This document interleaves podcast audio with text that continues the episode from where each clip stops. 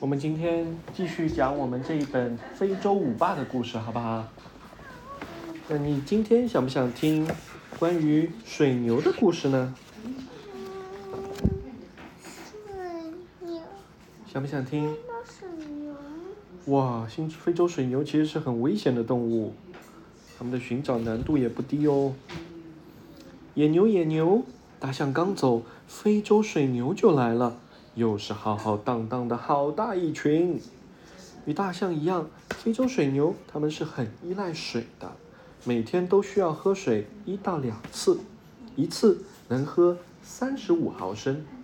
哦，三十五升，不是毫升。你知道一升有多少吗？一升有这么大一桶，它能喝三十五升的水，太厉害了。嗯，简直就是一浴缸的水，它都能喝进去。非洲水牛很怕热，因此呢，一般在早晨和黄昏进食。中午怕热，你很怕热，对吧？我也是，所以我们一般可以在早晨或黄昏出去活动。中午呢，可以躲在树荫下休息。好像奶奶她好像也是有点怕热。哦，她也怕热哈。非洲水牛很少在缺乏树荫的开阔草地或者缺水的地区出现，原因就是因为它们需要很多很多的水。我有点烫，哦，摸一摸，摸一摸。你看非洲水牛的脚酷不酷？看，嗯，那是很厉害的武器。它们粗壮的脚可以帮助保护自己，还可以保护头部，嗯，酷不酷？嗯，那你猜它们吃什么？不知道。它们吃吃草草，对，它们喜欢吃长草。旱季时呢，会吃一些灌木。它们的天敌狮羊，子，像羊吗？你看，哇，你看，这个脚太厉害了，是不是啊？认真看，哪些是雄性非洲水牛，而哪些是雌性呢？你能分辨出来吗？告诉你哦，雌性的水牛，它们主要的区别是体色和脚的形状。OK，那照片因为光线的原因呢，颜色略有差异，但是可以清晰的看出，这个是什么？它的颜色略微的怎么样？更细腻一些，对不对？然后呢，雌性这个就是雌性啊，然后这个几个呢是比较深的，你觉得吗？所以是雄性，对，有淡的，有黑的。哇，你看这么多牛，呜、非洲水牛，它们是它们踩出来的灰尘，它们是群居动物，不论什么年龄和性别，它们都会怎么样？倾向于寻求群体的保护。所以你看这么大一群，厉害吗？嗯，这是小牛，对，他们总是在迁徙。小牛，小牛，小牛，嗯，这是公牛，哇，它们一群牛有一千头哎，公牛四太厉号害，了。这些都是公牛四号，这嗯是，母牛，他们还会有引路人。他妈就是母牛吗？嗯，那他爸爸呢？领路人、领路牛。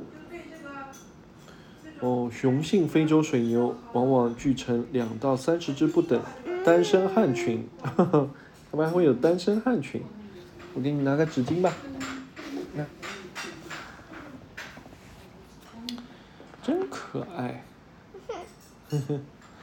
你看，单身汉群就有二到三十只不等的小公牛，它们会聚在一起。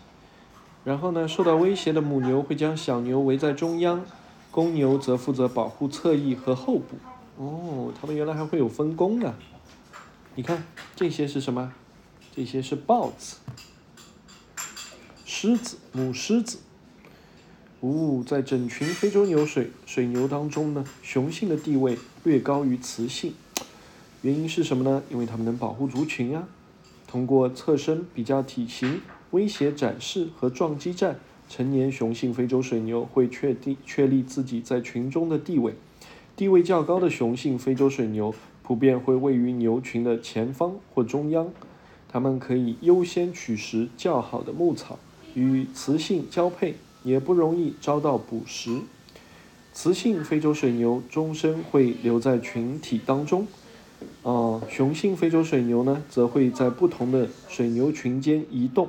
完成交配之后的成年雄性非洲水牛往往会离开群体，以寻求较好的食物，保持战斗力。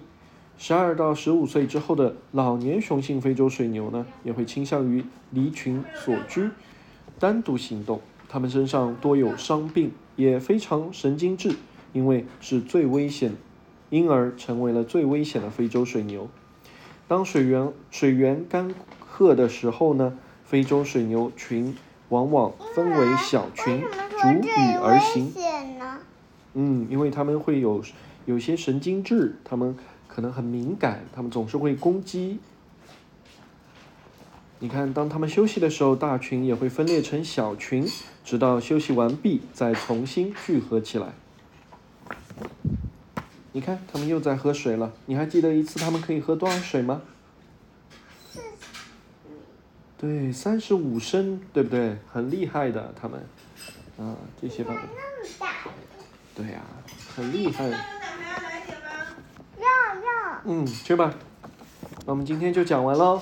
我们接下来等到明天，我们要讲的是新的一个章节，去讲犀牛，好不好？你看，犀牛跟你差不多的呢，都会头上长角的呢。你是不是就头上有个 unicorn？啊？在下周我们还会有讲非洲狮。